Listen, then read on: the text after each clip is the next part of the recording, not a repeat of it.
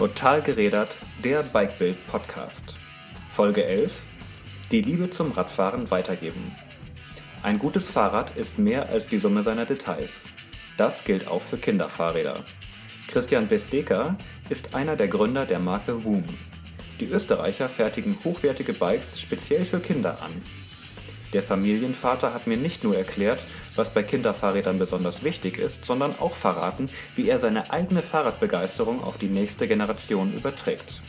Mein Name ist Lennart Glocke und ich wünsche viel Spaß beim Zuhören. Christian Betzdecker, herzlich willkommen bei uns im Podcast. Schön, dass du da bist. Hallo, Servus. Du bist einer der Chefs von Woombike. Was ist das genau? Das ist eine Marke für Kinderfahrräder? Ja, wir sind spezialisiert auf hochwertige Kinderfahrräder. Ähm, und begonnen hat die Reise vor sieben Jahren. Ich war davor, ich bin Industriedesigner, war davor schon in der Fahrradindustrie tätig, habe vor allem ähm, High-End-Fahrräder designt als externer, als selbstständiger Designer für internationale Marken und habe auch Radshops gemacht, habe auch Zubehör gemacht. Kannst du da ein paar Marken nennen, für denen du gearbeitet hast? Alles Mögliche gemacht, ja. Also ich habe sehr viel für Simplon gearbeitet. Ich habe den äh, Track Flagship Store in Wien designt und sonst noch für einige Marken Dinge gemacht. Ähm, wie ich dann selber Vater wurde, und ich bezeichne mich selber als Radelnarisch, das ist so österreichisch für Bike-Nerd, mhm. war ich immer schon. Was ist dein, dein, dein Radsport? So, bist du Mountainbiker? Also ich, ich komme aus dem Mountainbike-Bereich, fahre gerne und viel Mountainbike, so viel es geht. Ähm, fahre aber genauso gern auch Rennrad und äh, fahre auch ins Büro mit dem Fahrrad und das macht mir auch Spaß. Also irgendwie gibt es keine Art von Fahrrad, die mir nicht Spaß macht. Mhm. Liegerad fahre ich nicht, aber habe ich auch noch nicht ausprobiert. Interessiert mich noch, noch nicht so, sage ich mal. Ähm, und wie ich dann zum ersten Mal Vater wurde, habe ich begonnen zu recherchieren, was, dann, was, dann, was es so am Kinderradmarkt gibt und alles, was ich da gefunden habe hat irgendwie nicht ganz dem entsprochen, was ich mir erwartet habe. Und dann habe ich begonnen, selbst zu zeichnen. Und die, die erste Idee war tatsächlich, dass ich so mir Rahmen anfertigen lasse, Prototypen anfertigen lasse, so die beim nächsten Prototypen-Produktionsbatch einfach so ein bisschen drunter schummel. Mhm. Und äh, dann habe ich das Thema Kinderfahrrad für mich erledigt und habe gute Fahrräder. Warst du damals noch woanders angestellt? Ähm, naja, ich war selbstständig als Industriedesigner ich habe damals für den äh, Markus Illenfeld, ähm, den habe ich geschäftlich gekannt, ich habe für ihn, ähm, er war in der Autoindustrie, äh, auch Dinge designt. Und er hat gesagt, ja, ich habe auch Kinder, machst mir auch Räder. Und dann kamen noch Freunde und die haben wollten auch Räder. Und dann war das aber nichts mehr mit Prototypen und drunter schummeln. Und dann habe ich mit dem Markus Illenfeld beschlossen, wir machen so eine kleine Serie.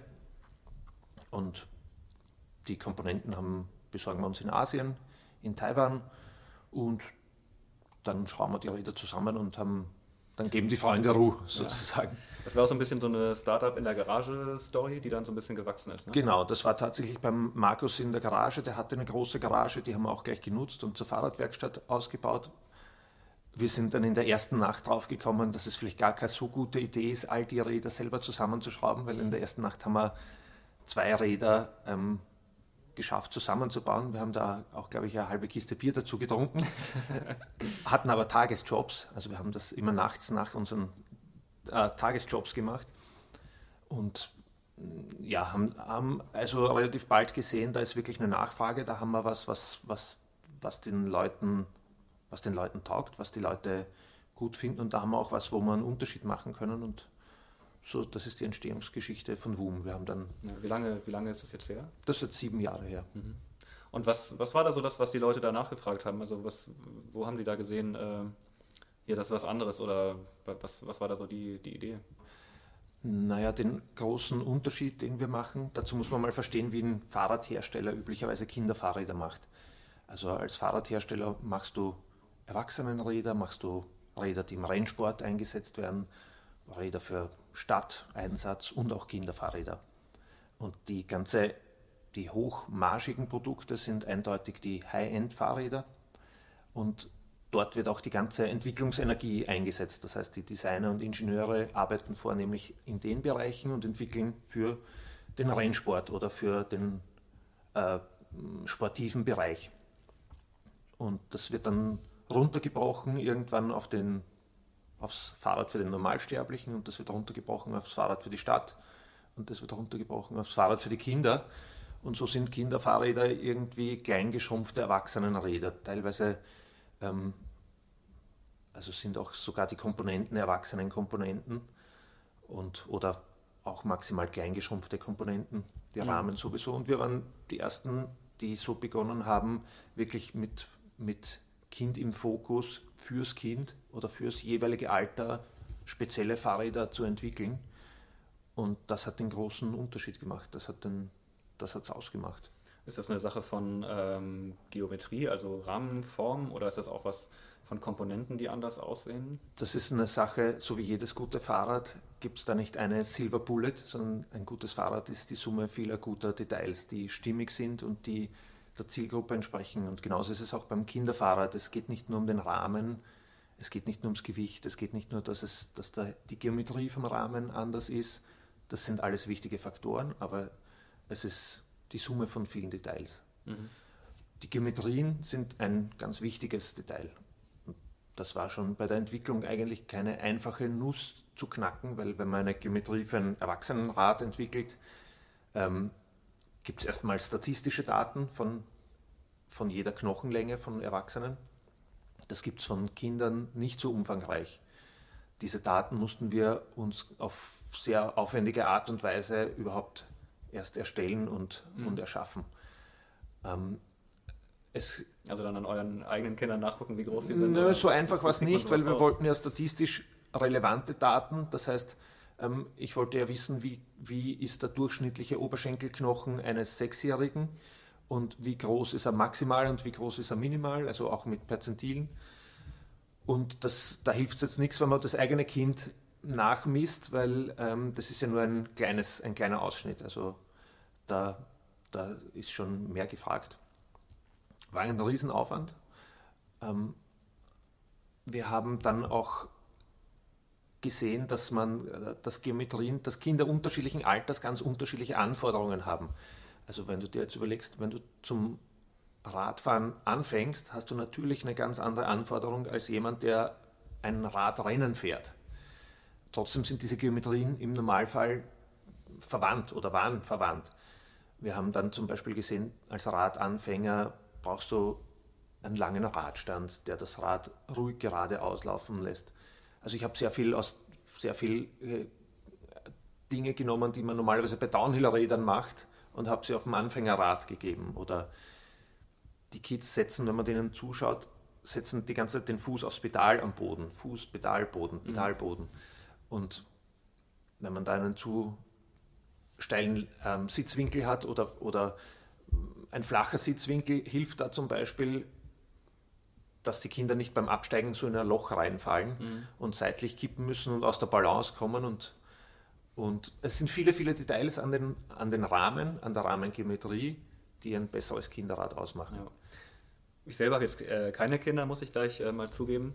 Aber wenn ich jetzt so eure, sage ich mal, kleinen Kunden äh, mir anschauen schauen würde und wenn man die fragen würde, was, was ist denen denn eigentlich am, am wichtigsten, wenn die sich auf so ein Radl draufsetzen? Ähm, genau, was, was sagen die, womit steht und fällt das eigentlich?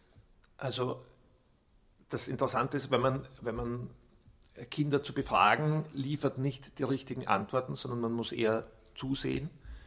Äh, das hat mehrere Gründe, weil erstens einmal Kinder die, die Dinge gar nicht so verorten können und wenn man zum Beispiel ein Kind fragt, passt dir das kleinere oder das größere Rad, wird es in jedem Fall sagen, das größere Rad, mhm. weil es ja schon groß sein will.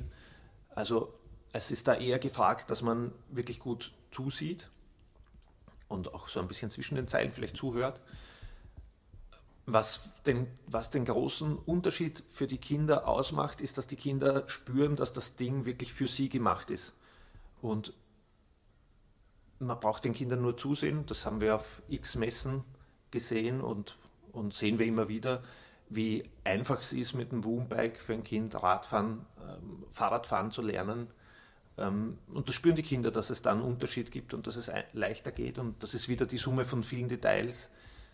Das leichte Gewicht ist natürlich auch ein wichtiger Faktor. Mhm. Ne, das, ein Fahrrad zu handeln, gerade als Anfänger, ähm, diesen Balanceakt hinzukriegen, da hilft, das, hilft ein leichtes Rad natürlich sehr. Mhm. Und wenn man sich das dann auch noch überlegt, wie viel das Rad im Verhältnis zum Körpergewicht wiegt, ja. Ähm, ist, wird dieser Faktor noch deutlicher, wie wichtig ein leichtes Kinderrad ist. Ja. Ähm, als äh, ich noch Fahrradfahren lernte, da gab's, da waren noch diese Stützräder in was man, wovon man ja schon glücklicherweise sehr lange weg ist. Also das Kinder ja, nicht gleich dieses. Ist ein Ding der Vergangenheit. Ja. Stützräder gibt es nicht mehr. Mhm. Zum Glück. Wenn, wenn Kinder Fahrradfahren lernen, ich weiß jetzt gar nicht so ab, wann eure Modelle, welchen Altersstufen anfangen, aber wann, wann, wann kommen die un, ungefähr so aufs Rad?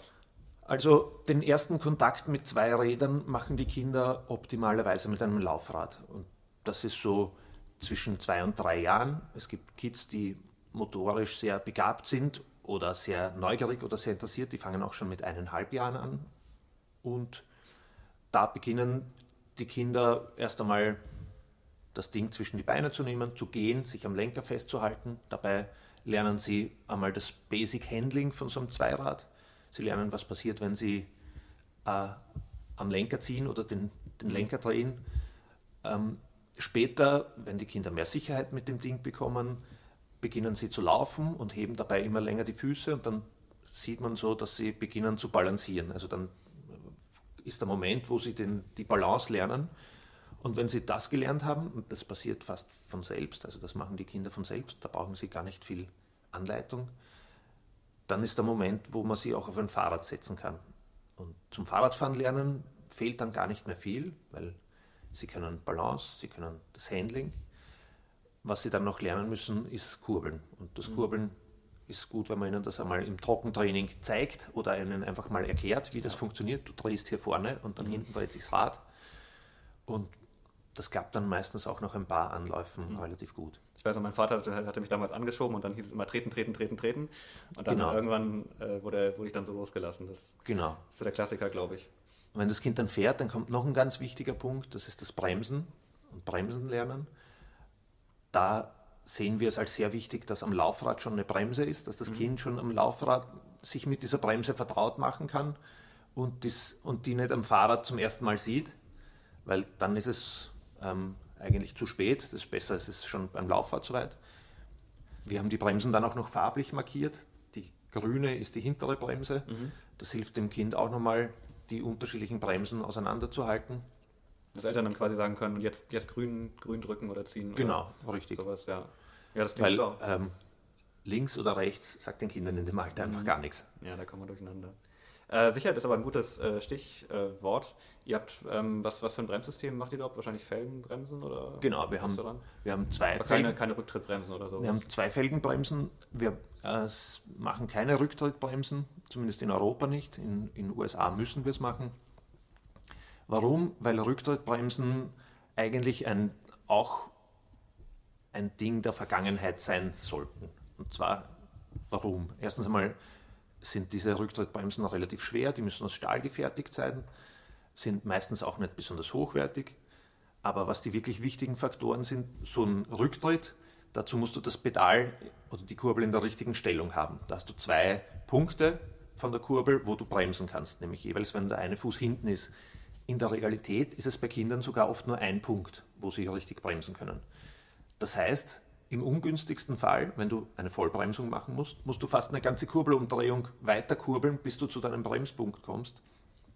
Also das ist nichts, was man eigentlich will fürs Kind. Der zweite wichtige Punkt ist, wenn man zum Radfahren anfängt, ist es besonders wichtig, dass man sich, bevor man aufsteigt aufs Fahrrad, die Kurbel zur richtigen Position dreht um dann beherzt beim Losfahren ins, in die Kurbel reintreten zu können oder ins Pedal treten zu können. Das geht mit der Rücktrittbremse auch nicht, sondern man muss das, also man kann ja nicht die Kurbel nach hinten drehen und sozusagen an den richtigen Punkt drehen, sondern man muss das Rad schieben, bis die Kurbel da ist und das ist alles viel komplizierter. Also es ist wirklich, um Radfahren anzufangen, ein absolut ungeeignetes Ding. Warum es so verbreitet ist, vor 40 Jahren war eine Rücktrittbremse eine, die eine der wenigen gut funktionierenden Bremsen. Damals hat das wirklich Sinn gemacht. Mhm. Das ist so ein Ding aus der Vergangenheit, dass man äh, dass die Fahrradindustrie oder die Fahrradwelt abschütteln sollte. Warum ist das in den USA noch äh, Pflicht? Ähm, dort gibt es ein 40 Jahre altes Gesetz, das seit 40 Jahren nicht angetastet wurde, ähm, mit dem man leider Gottes umgehen muss. Ja. Mhm. Ja. Aber USA ist ja ein äh, gutes Stichwort, wenn du sagst, dass ihr eben auch schon in den USA auf diesem Markt mhm. seid. Äh, wie weit seid ihr denn eigentlich schon so mit eurem, also wo, wo kriegt man überall Boombikes? Also in USA in, auf boombikes.com äh, in Europa haben wir ein Händlernetzwerk, haben wir unsere Webseite, das Online-Shop und ein Händlernetzwerk. In den USA woombikes.com online, direkt an Endkunden. Nun liegt es ja bei Kindern in der Natur der Sache, dass sie zwischen 4 und 14 Jahren nicht unerheblich wachsen, sogar fast das Doppelte an, Hilf äh, an Größe zulegen. Ähm, wie begegnet ihr denn diesem Problem, dass sie dann immer größere Fahrräder brauchen? Also wir haben das Upcycling-Programm, so nennen wir das. Das ist ein Rückkaufprogramm, das funktioniert folgendermaßen. Man zahlt einmal eine Mitgliedschaft von 47 Euro und danach kaufen wir dir das Fahrrad zurück, nachdem du es nicht mehr brauchst und geben dir 40 Prozent vom Kaufpreis als Gutschrift auf die nächste Größe. Und das ist ein Service. Das mhm. ist ein Service für alle, die sagen, naja, ich will mein Fahrrad, ich will nicht mit Gebrauchtmarkt und so, interessiert mich nicht eBay oder Kleinanzeigen oder bei uns in Österreich ist es Willhaben. Interessiert mich nicht, mache ich nicht, tue ich mir nicht an. Es ist aber so, dass man auf eBay Kleinanzeigen oder will haben, wenn man mal nach Woombikes gebraucht sieht, sieht man, dass die Räder 80, 85, 90 Prozent des Kaufpreises gebraucht wiederbringen. Und das ist halt ein unser Ding, wie wir da, also wenn man sich dann ausrechnet, was einen das Fahrrad eigentlich wirklich gekostet hat, kommt man darauf, dass ein qualitativ hochwertiges Kinderrad unterm Strich die günstigste Variante fürs Kinderrad ist. Mhm. Und warum sind die Preise so hoch? Das hat auch mehrere Gründe. Natürlich, weil die Räder Qualität sind. Das heißt, die halten mehrere Generationen von Kindern äh, stand und werden auch nicht kaputt. Die sind so gemacht, dass kannst du da, das ist Teil des Konzepts. Kannst du da konkrete Beispiele bei Qualität geben? Also welche Teile ihr zum Beispiel verbaut, die andere nicht haben? Ja, wir haben zum Beispiel überall gedichtete, hochwertige gedichtete Industrielager drinnen. Wir haben keine offenen Kugellager. Das ist ein wichtiger Faktor. Ähm, wir haben einen Alurahmen, Alugabel, die ähm, auch nicht korrodieren. Wir haben einen mehrschichtigen Lack. Es ist auch wieder so, Qualität steckt in jedem Detail eigentlich drinnen. Mhm. Und wie ich schon eingangs gesagt habe, also wir haben jetzt nicht wie beim Erwachsenenrat 2000 Euro zur Verfügung die man da in Qualität investieren kann, sondern wir müssen sehr gut abwägen, wo ist, wo genau ähm, wir das Geld investieren ins Rad und wo genau. Und es ist, eine, es ist eine Gesamtkomposition, würde ich sagen. Aber ich wollte vorher noch was sagen zum, zum Fahrrad, wo wir, oder es ist eigentlich auch ein Faktor von Qualität, nämlich eine gestalterische Qualität. Es war immer ein Ziel, so einen modernen Klassiker zu machen. Und das Design so zu machen, dass es möglichst zeitlos ist, dass es nicht modisch ist und damit auch nicht aus der Mode kommt. Wenn ich jetzt irgendein, äh, ich will jetzt keine Marken nennen, aber irgendeine, äh, den neuesten Kindermovie-Star da draufkleben würde oder mhm. den Comic, äh, die aktuellen Disney-Helden, den, jetzt hast du es gesagt, den aktuellen Disney-Helden draufklebt, dann wäre das natürlich verkaufsfördernd. Mhm aber in einem Jahr oder spätestens in zwei Jahren wäre das schon wieder obsolet und würde das Rad optisch alt machen. Und das ist was, was wir nicht wollen, sondern wir wollen, dass das Rad für viele Generationen von Kindern ein cooles Rad ist. Und da hilft es, einen modernen Klassiker zu haben. Ja. Ähm, was mich beim, beim, Thema mal äh, Kinderräder interessieren würde, ihr habt jetzt nicht nur diese, sag ich mal, normalen Kinderräder, sondern eben auch E, äh, nicht E, habt ihr nicht, aber Mountainbike-Kinderräder. Ähm, inwieweit, äh, jetzt mal ganz Hand aufs Herz, äh, wie weit brauchen Kinder spezielle Mountainbikes oder Rennräder oder vielleicht auch sogar E-Bikes irgendwann? Äh, wann ist es sinnvoll für, für ein Kind sowas anzuschaffen? Ähm, das ist eine sehr gute Frage wann brauchen Kinder Mountainbikes? Also unsere Zielgruppe sind ganz klar die engagierten Eltern, die selber Mountainbike fahren und mit ihren Kids Mountainbiken gehen wollen und ihnen die Liebe zu dem Sport oder zu dieser Freizeitbetätigung vermitteln wollen. Und da macht es dann auch Sinn, eine Scheibenbremse zu haben. weil wenn ich wirklich ins Gelände gehe und vielleicht auch bei schlechten Bedingungen fahre, macht Scheibenbremse Sinn mhm. oder mehr bergab fahre. Ab welchem Alter kann man für, für Kinder Mountainbikes bei euch kriegen? Ja, ich würde so sagen Unterstufe, also Volksschule. Mhm. Das ist die Grundschule. Okay. Mhm. Und ab dem Alter, so ab sechs, sieben Jahren, macht es Sinn, mit Kindern Mountainbiken zu gehen. Also da kann man beginnen, mit Kindern Mountainbiken zu gehen. Ja. Auf der anderen Seite äh, ist natürlich in, in Österreich äh, gibt es viel Berge und all, all die Leute, die in den Bergen wohnen, für die macht ein Mountainbike auch Sinn. Mhm. Mit breiteren Reifen, mit einer Bremse, die mehr Downhill verträgt als eine V-Brake. Und es ist ja nicht so, dass man mit den Original-Modellen nicht auch Mountainbiken gehen könnte, aber die Mountainbikes gehen halt noch einen ja, Schritt weiter. Mhm. Und du hast ja auch zwei äh, Kinder. Wie oft geht ihr denn zusammen Mountainbiken? Na, ich war gerade, wir gehen oft Radfahren, wir nutzen das Fahrrad viel, eigentlich, also zumindest jedes Wochenende. Manchmal fahren meine Kinder auch in die Schule, auch wenn der Schulweg eigentlich fast zu kurz ist fürs Fahrrad. Mhm. Der geht zu Fuß beinahe genauso schnell oder mit Skateboard oder mit, mit Roller oder womit auch immer. Und wir sind viele, an vielen Wochenenden unterwegs. Ich gehe mit meinen Kids Mountainbiken. Wir sind sicher nicht sehr extrem unterwegs. Äh, wir haben im Wienerwald ein sehr schönes Trail-Netzwerk. Es gibt auch seit ein paar Jahren äh, gebaute, geschäbte Trails und da gibt es auch einiges, einiges am Programm mittlerweile für Kinder und das macht macht riesig Spaß. Ja, du hast also deine Kinder schon infiziert mit Mountainbike. Ja, klar. Also das ist, äh, habe ich dann auch später darüber nachgedacht, was hat mich eigentlich wirklich, wie ich damals recherchiert habe nach Kinderfahrrädern, was hat mich eigentlich wirklich, was hat mir nicht gefallen bei dem, was ich gefunden habe, was damals so am Markt war und wieso habe ich dann wirklich begonnen, selber Kinderräder zu machen. Und eigentlich ging es mir darum, wie kann ich meine, wie kann ich meine Liebe zum Radfahren oder meinen Fahrradvirus, den ich in mir trage, wie kann ich den an, an mein Kind, damals war es nur ein Kind, an mein Kind vermitteln? Und da fand ich einfach, dass das, was es so am Markt gab, ist nicht das, was ich, wo ich groß jetzt meine Passion vermitteln kann. Ja. Ähm, also was, das heißt natürlich einmal, das brauchen Kinder das, das richtige Gerät, aber natürlich auch Leute, die dann ihnen das vorleben, glaube ich, und das dann eben auch, mit, die auch mitnehmen.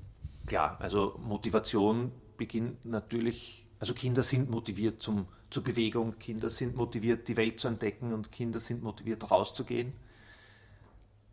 Und diese Motivation muss man nur anfachen, anfeuern und die muss man auch ermöglichen. Und natürlich als Papa und Mama ist man immer ein Vorbild und was, was man, wofür man selber brennt, ähm, da hat man gute Chancen, dass man auch die Kinder damit anzünden kann. Ja.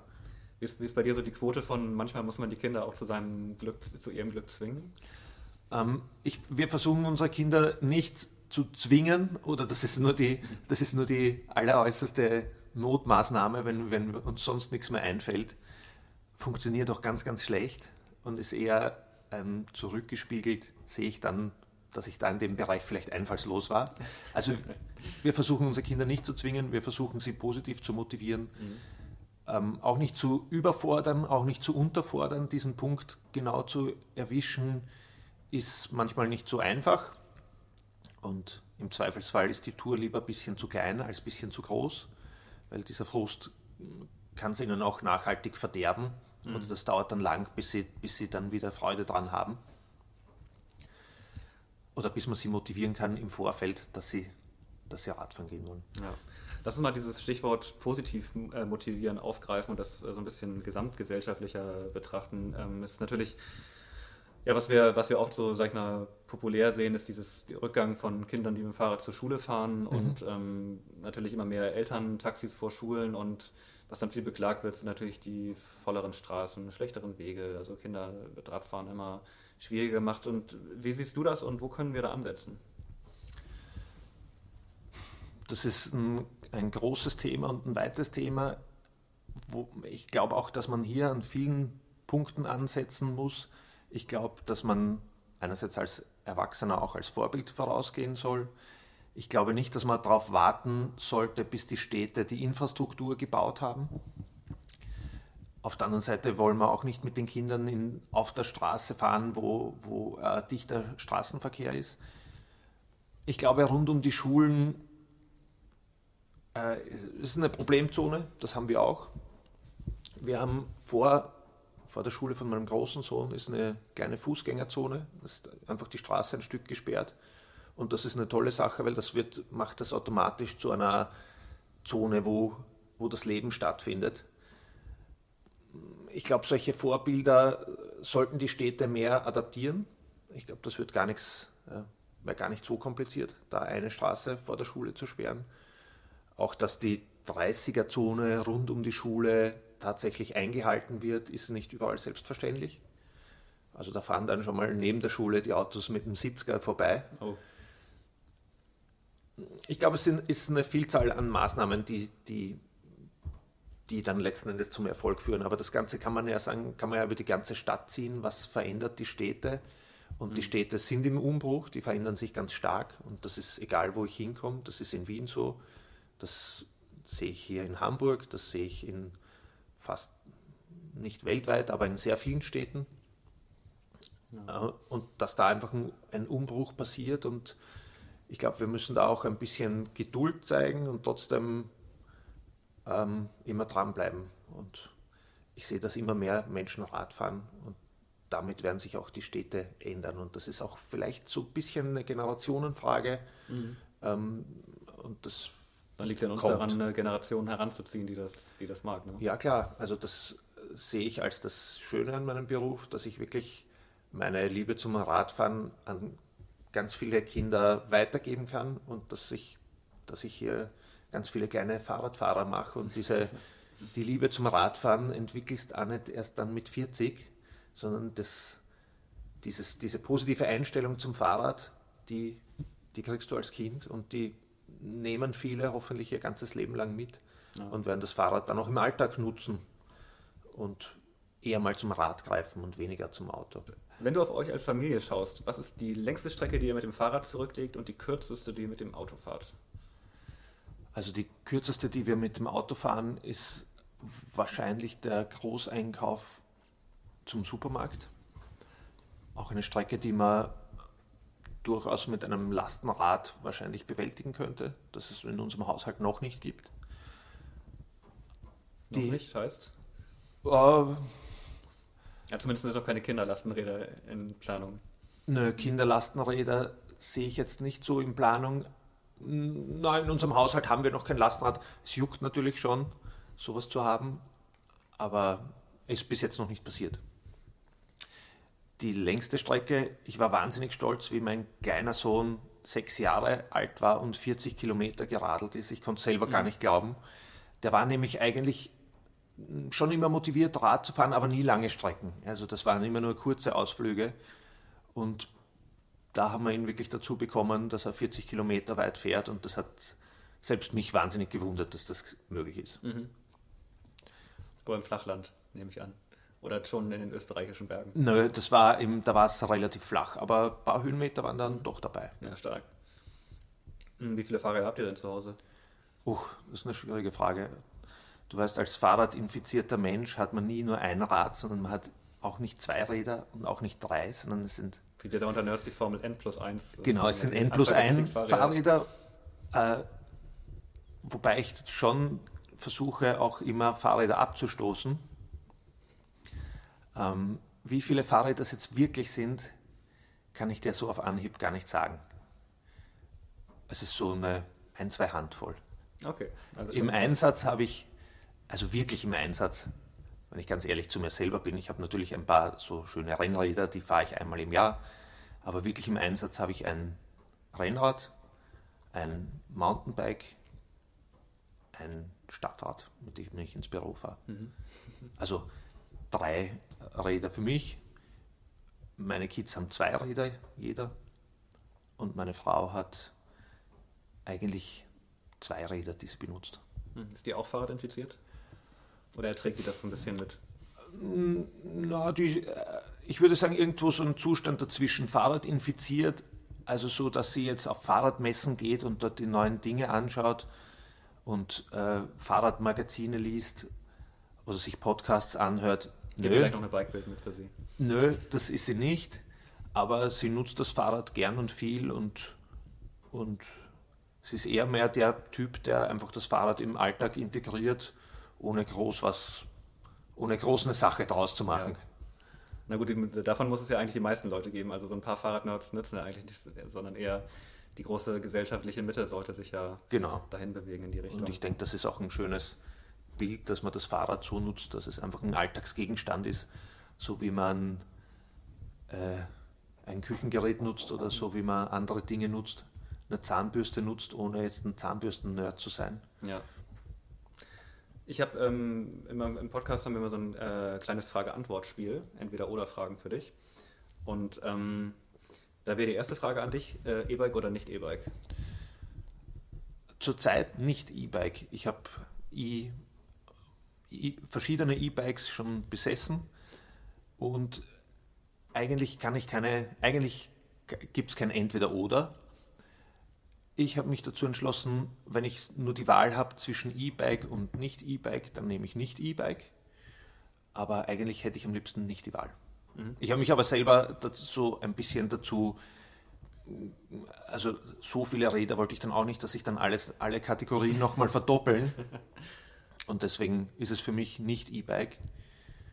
Und ja, Rennrad oder Mountainbike? also hier, wenn ich, es ist, ich habe mir schon öfter die Frage gestellt, was wäre es, wenn ich nur ein Fahrrad hätte? Was für ein Fahrrad wäre denn das? Und da kommt bei mir immer die Antwort, ich bin froh, dass ich nicht nur ein Fahrrad habe, weil ich fahre wahnsinnig gern Rennrad und wahnsinnig gern Mountainbike und ich finde auch die Mischung macht's. Und da kann ich eigentlich keine Antwort. Da gibt es für mich kein Schwarz und Weiß, sondern da brauche ich wirklich beides. Bist du auch schon auf den äh, Gravel-Hype-Train aufgesprungen? Naja, mein Rennrad, mein aktuelles Rennrad hat 32er, 32 mm Reifen und, und das ist gut so. Äh, Das ist jetzt noch kein echtes Gravel, aber es ist schon genug, dass man, dass sich diese Landkarte der möglichen Routen äh, auch im, in der eigenen Hut plötzlich die Möglichkeiten vervielfachen sich und, die, und es entstehen neue, neue Dinge, die Spaß machen. Ja, kann ich absolut bestätigen. Ich bin auch ein großer Fan von 32er Rennradreifen, zumindest so Ja, möglicherweise haben wir sogar das gleiche Rad. wahrscheinlich den gleichen Reifen. Oder den gleichen Reifen. Ja. Aber gleich äh, Nerdfrage hinterher: äh, Tubeless oder mit Schlauch? Ähm, ich habe das Rennrad mit Schlauch, Mountainbike tubeless. Ich bin, habe aber schon alles daheim stehen, um das Rennrad auf tubeless äh, umzurüsten. Schon mal gemacht oder eher Ich Angst hab, vor der Sauerei? Nö, ich, ich hatte es schon einmal am Rennrad. Äh, Da hat's dann, da wa- war die Reifenfelgen, das war ganz in Anfangszeiten, wo eigentlich am Rennrad tubeless noch eher ein, ein gar nicht verbreitet war. Und da hat die Reifen-Felgen-Kombination nicht ganz gepasst. Da ist einiges schief gegangen. Dann bin ich auf, also jetzt habe ich im Rennrad Tubolito-Schläuche, ein, auch ein Wiener Unternehmen, ähm, bin damit eigentlich ganz zufrieden, glaube aber trotzdem ans Tubeless, das funktioniert so fantastisch am Mountainbike und ist auch gerade beim Thema, wenn man sich mit einem Rennrad mit eigentlich ein bisschen zu dünnen Reifen ins leichte Gelände wagt und das zumindest bei mir läuft es dann immer drauf raus, aus dem leichten Gelände wird dann immer schwereres Gelände und irgendwann kommt der Punkt, Aus, wo aus Absicht oder aus äh, Not? äh, beides. Also sehr oft, weil ich mich auf Deutsch, auf, auf Wienerisch sagt man verfranz, also verirre. Sehr oft, weil irgendwas mit der Planung nicht hinhaut. Ich war jetzt zum Beispiel gerade äh, in Istrien Rennrad fahren und da bin ich dann plötzlich von einer Straße, die eigentlich asphaltiert sein sollte, äh, zu einer ganz groben Schotterpiste gekommen. Und da ist einfach Tubeless, sehe ich bei Tubeless einen Vorteil. Ja. Außerdem probiere ich gerne Dinge aus und äh, schaue dann, wie das funktioniert und wie es für mich funktioniert und was. Dann ist die Antwort auf die Frage selbst re reparieren oder Werkstatt aber auch klar, oder? Ja, also ich mache das meiste an meinen Rädern selbst. Was ich jetzt das letzte Mal nicht selber gemacht habe, war ähm, bei DI2 ein paar Komponenten umbauen, austauschen. Was ich auch nicht mache, ist bei E-Bikes all die Diagnose-Dinge. Ja, da, dazu braucht man einen Händler. Und, aber sonst die, die meisten Dinge mache ich an meinen Rädern selber. Ja. Ich baue auch nicht wahnsinnig gern Laufräder. Äh, da bin ich ein bisschen zu ungeduldig dazu. Mhm. Da schaue ich auch immer, dass, dass, dass ich jemanden finde, der das macht für mich. Ja, da habe ich mich auch noch nicht rangetraut. Da bin ich, glaube ich auch, dass die Geduldsgrenzen da schnell überschritten sind. Christian, eins der äh, Trendthemen dieser Tage ist ja nicht nur Gravel, sondern eben damit zusammenhängt auch Bikepacking. Und äh, ab wann geht denn das eigentlich, eigentlich los mit Kindern? Kann man sowas auch machen? Klar kann man das machen und da hätte ich auch eine Frage an die Hörer.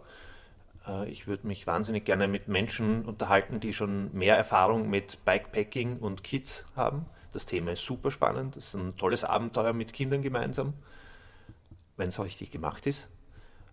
Äh, und wer da schon Erfahrung hat, wer mit seinen Kindern schon unterwegs war und tolle Abenteuer erlebt hat, äh, wäre wahnsinnig super, wenn ihr euch bei mir meldet. Geht ganz einfach auf woombikes.com, einfach kontaktieren, anrufen, E-Mail schreiben. Äh, ich würde mich gerne mit euch unterhalten. Gut. Hast du das Thema denn schon so ein bisschen anrecherchiert eigentlich oder was, was man so an Taschen mitnehmen könnte? Oder gibt es da überhaupt etwas? Ja, klar. Also bei der Aufruf ist hiermit also, weitergegeben übrigens, also äh, fühlt euch bitte äh, genötigt, bei, euch bei Christian zu melden. Also es gibt für Woombikes Framebikes, ähm, die natürlich nicht nur für Bikepacking verwendet werden, sondern die eigentlich so für Alltagsgegenstände verwendet werden. Das ist je nach Alter äh, ganz unterschiedlich. Aber es ist einfach ein wahnsinnig praktischer Ort für eine Tasche. Und äh, sonst kann man natürlich normale hm, Bikepacking-Taschen auch ans Rad schnallen und adaptieren. Aber genau da wäre eben meine Frage, wie wird das in der Praxis gehandhabt? Okay. Das Thema ist super spannend und ist noch wenig erforscht, sage ich einmal. Dann werden wir mal hoffen, dass äh, ihr da bald äh, weitere Forschung äh, zu anstellen werdet. Versprochen. Ja. ja. Äh, Kaffee oder Tee? Auch eine schwierige Frage. Immer mehr Tee. Äh, ich bin viel in Asien unterwegs und habe dort den Tee sehr schätzen gelernt. Also in Asien ist das Teetrinken und auch das gemeinsame Teetrinken eine wichtige Sache. Und das ist eine sehr schöne Sache und habe das sehr schätzen gelernt und habe auch sehr viele sehr, sehr leckere Tees kennengelernt und auch mitgebracht. Und deswegen trinke ich eigentlich immer mehr Tee. Mhm. Gemeinsames Genießen, äh, würdest du sagen, Solo- oder Gruppenfahrer? Ich bin wahnsinnig gern allein unterwegs. Also ich habe den ganzen Tag mit Menschen zu tun und genieße dann so meinen Kopf auszulüften. Und Radfahren ist ja irgendwo auch so eine Kopfarbeit. Und das genieße ich allein unterwegs zu sein. Ich bin aber auch, wenn ich so Reisen mache, wo Fahrrad im Zentrum steht, wahnsinnig gern mit Freunden unterwegs und mhm. mache auch am Wochenende Touren mit Freunden und mit Family ist es wunder wunderschön, Radtouren zu machen.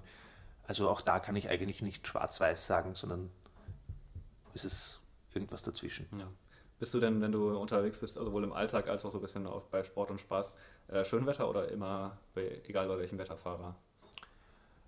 Nachdem ich einen sehr anspruchsvollen Beruf habe und mir die Fahrrad, die Zeiten, wo ich Radfahren gehe, wirklich wie Termine in den Kalender schreibe, schon Wochen vorher, ist mir das Wetter wurscht. War mir aber auch immer schon wurscht. Ganz egal welches Wetter oder fast ganz egal welches Wetter, mhm. wenn ich Radfahren gehe, gehe ich Radfahren. Gilt das auch für deine Kinder?